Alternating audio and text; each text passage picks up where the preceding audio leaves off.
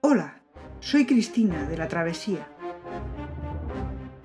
Bienvenido a la versión gratuita del episodio 20 del podcast Filosofía Simplemente. La filosofía medieval cristiana se divide en dos grandes periodos, el platónico y el aristotélico o escolástico. La figura más importante del periodo platónico es San Agustín.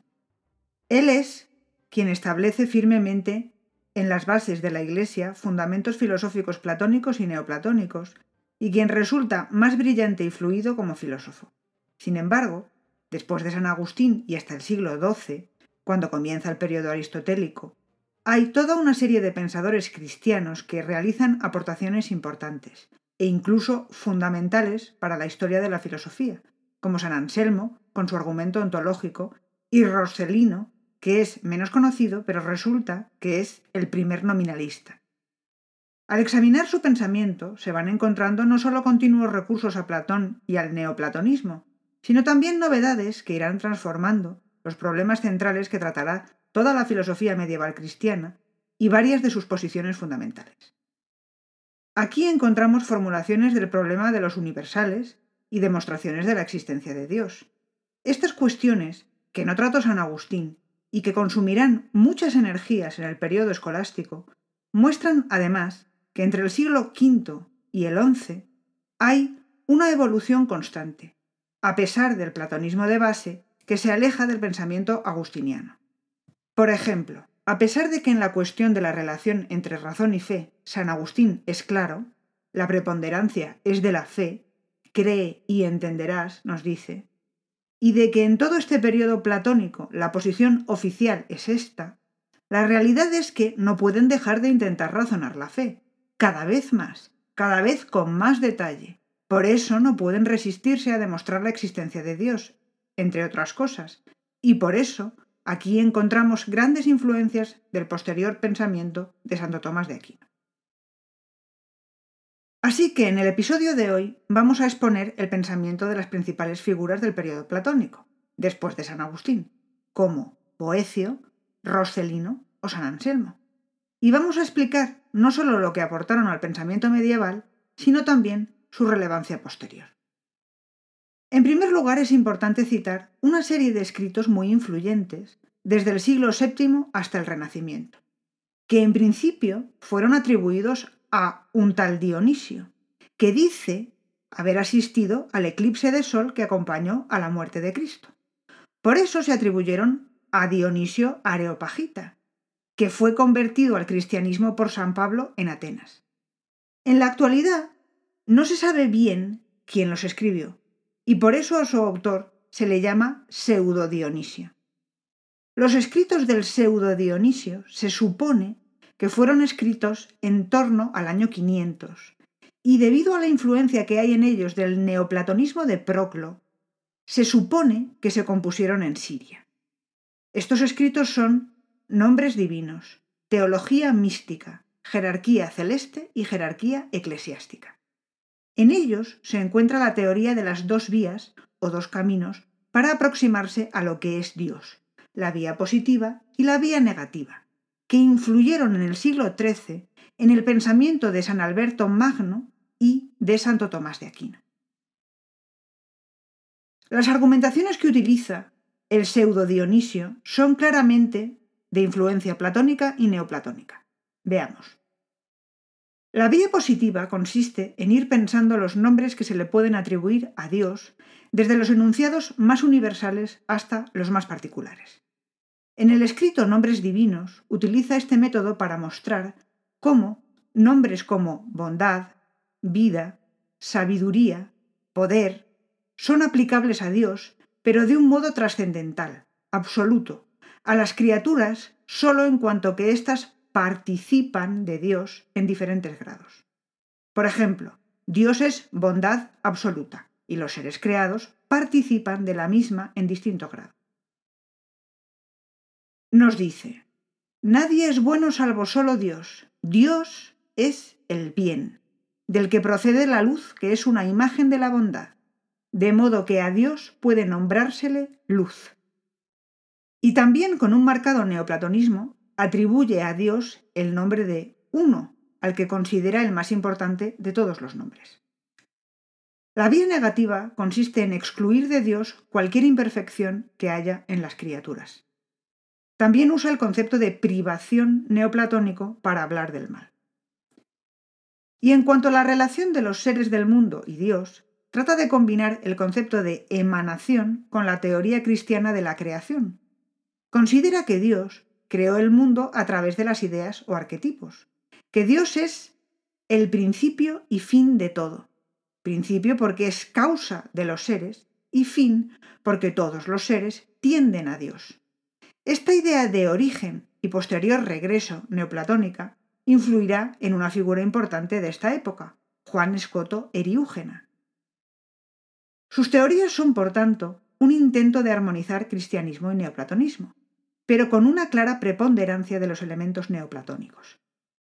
Podemos preguntarnos si su influencia posterior hubiese sido la misma si no se hubiera creído que pertenecían a Dionisio Areopagita. La figura de Severino Boecio, ya en el siglo VI, tiene relevancia sobre todo porque es un intermediario entre la filosofía griega y el mundo latino. Lo que esto significa es que él, a diferencia de sus contemporáneos, tiene cierto acceso al pensamiento de Aristóteles, muy perdido en el mundo latino hasta el siglo XII, pero perfectamente conocido entre quienes leían y traducían del griego. Así resulta que Boecio, hizo un comentario al Isagoge de Porfirio, el discípulo de Plotino, que es a su vez una introducción al libro de las categorías de Aristóteles. Además, tradujo no solo las categorías de Aristóteles, sino también los primeros y segundos analíticos, argumentos sofísticos y los tópicos.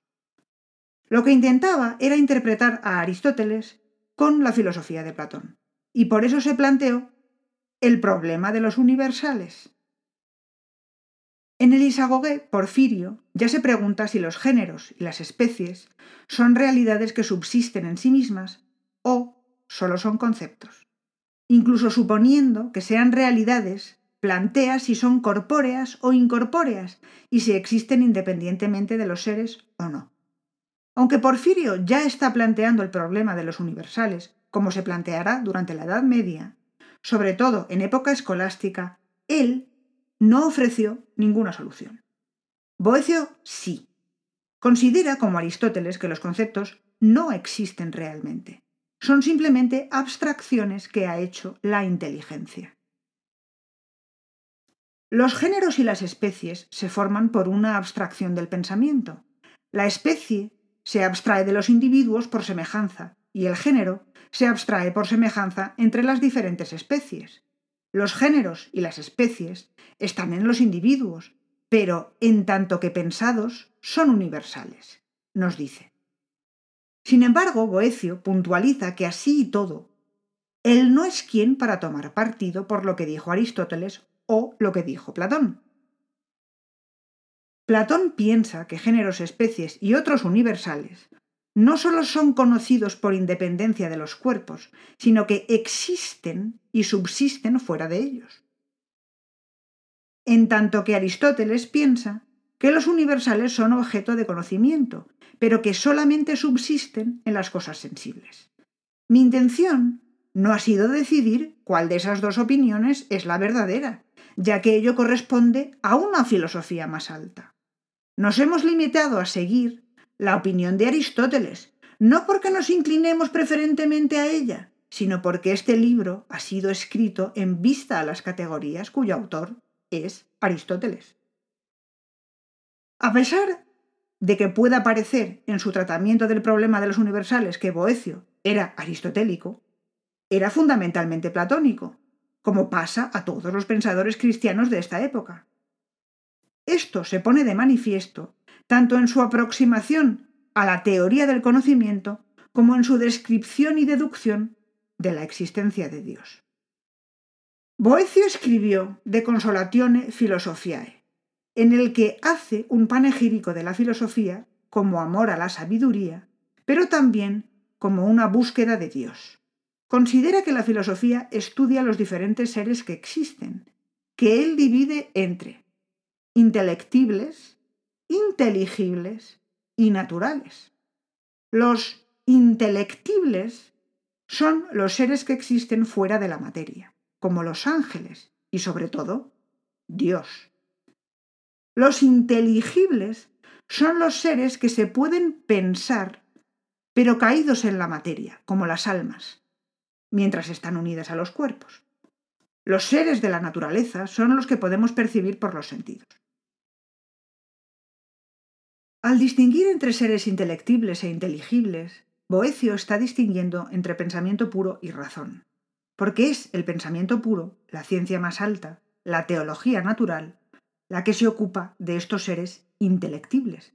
Pero es que además, el ser intelectible por excelencia es Dios, y de su existencia se tiene un conocimiento innato. Dios es el ser mayor que el cual no se puede pensar otro. Para demostrar su existencia, Boecio se apoya en el principio de que lo imperfecto no puede ser sino la disminución de lo perfecto. La existencia de lo imperfecto presupone la de lo perfecto, que es además el principio de todas las cosas, y eso es Dios. Este razonamiento es raíz tanto del argumento ontológico de San Anselmo como de una de las cinco vías de Santo Tomás. Los dos pensadores centrales de este periodo de la filosofía medieval son Roscelino y San Anselmo. Roscelino aportó una solución nueva al problema de los universales, tan nueva que es antecedente directo de Guillermo de Ockham. San Anselmo de Canterbury aportó una de las demostraciones de la existencia de Dios que más han dado que hablar a lo largo de toda la historia del pensamiento, el argumento ontológico. Roscelino, en el siglo XI, soluciona de forma totalmente original y diferente al realismo de Aristóteles, recordado por Boecio, el problema de los universales. Con ello, inició lo que luego se llamó nominalismo. Para él, cuando utilizamos el término hombre, término con el que se designa a todos los individuos que pertenecen a la especie humana, solo estamos emitiendo un sonido, solo existe como término y además existen todos los individuos de la especie hombre a quienes nombra esta palabra. Pero no hay nada más. No hay nada universal detrás de todo esto. Además de esta nueva solución, aplicó su teoría a la teología. De la misma manera que no podía admitir que el término hombre fuera nada distinto de los individuos, tampoco podía admitir que la realidad que constituye la Santísima Trinidad no fuesen las tres personas que la componen. Insistía en que en Dios, lo mismo que en las especies creadas, solo son reales los individuos. Por lo tanto, la Trinidad se compone de tres sustancias distintas, aunque no tengan entre las tres más que un solo poder y una sola voluntad. Es decir, la innovación de Roselino consiste en designar con el nombre de sustancia el término persona. Por persona no significamos otra cosa que la sustancia, aunque, por una especie de costumbre del lenguaje, se triplique la persona sin triplicar la sustancia, dice. La interpretación nominalista de la Trinidad que hizo Roscelino fue muy criticada. San Anselmo de Canterbury, también en el siglo XI, formuló la argumentación más famosa e importante para demostrar la existencia de Dios, bautizada con el nombre de argumento ontológico por Kant. San Anselmo escribió un monólogo, monologium, y una alocución, proslogium, donde expuso una serie de razonamientos para demostrar la existencia de Dios. Pero es en el proslogium donde se encuentra el argumento ontológico. ¿Qué es el argumento ontológico? Pues en realidad algo muy corto y engañosamente fácil. La idea de Dios implica la existencia de Dios. Si lo puedes pensar, es que existe. ¿Por qué defiende San Anselmo que esto es así? Ahí está el quid de la cuestión. El argumento es típicamente platónico, porque parte de la idea de Dios para concluir su existencia. Es decir, es un argumento a priori porque pretende no basarse en la experiencia. La base de todo el razonamiento es que la existencia de algo implica un mayor grado de perfección. Por eso, cuando tratas del ser más perfecto que se puede pensar, en su idea está necesariamente contenida su existencia. Lo que él dice es exactamente esto. Se trata de saber si existe una naturaleza que sea tal, porque el insensato ha dicho en su corazón, no hay Dios. Pero cuando me oye decir que hay algo por encima de lo cual no se puede pensar nada mayor, este mismo insensato entiende lo que digo. Lo que entiende está en su entendimiento, incluso aunque no crea que aquello existe. Porque una cosa es que la cosa exista en el entendimiento y otra que entienda que la cosa existe. Porque cuando el pintor piensa de antemano el cuadro que va a hacer, lo tiene ciertamente en su entendimiento, pero no entiende todavía que exista lo que todavía no ha realizado. Cuando por el contrario lo tiene pintado no solamente lo tiene en el entendimiento, sino que entiende también que existe lo que ha hecho. El insensato tiene que conceder que tiene en el entendimiento algo por encima de lo cual no se puede pensar nada mayor. Porque cuando oye esto, lo entiende. Y todo lo que se entiende existe en el entendimiento. Y ciertamente, aquello mayor que lo cual nada puede ser pensado, no puede existir en el solo entendimiento, pues si existe, aunque sea solo en el entendimiento, puede pensarse que exista también en la realidad lo que es mayor. Por consiguiente, si aquello mayor que lo cual nada puede pensarse existiese solo en el entendimiento, se podría pensar algo mayor que aquello que es tal que no puede pensarse nada mayor. Luego existe sin duda en el entendimiento y en la realidad algo mayor que lo cual nada puede ser pensado. Así San Anselmo invalida parte de las críticas que ha recibido el argumento, como la del monje Gaunilon, que en el propio siglo XI señalaba que cualquiera puede imaginar cosas que no existen, como una isla perfecta y sumamente bella. La cuestión no es esa, dirá San Anselmo, y todos aquellos a los que atrae el argumento ontológico. La cuestión está sólo referida al ser más perfecto.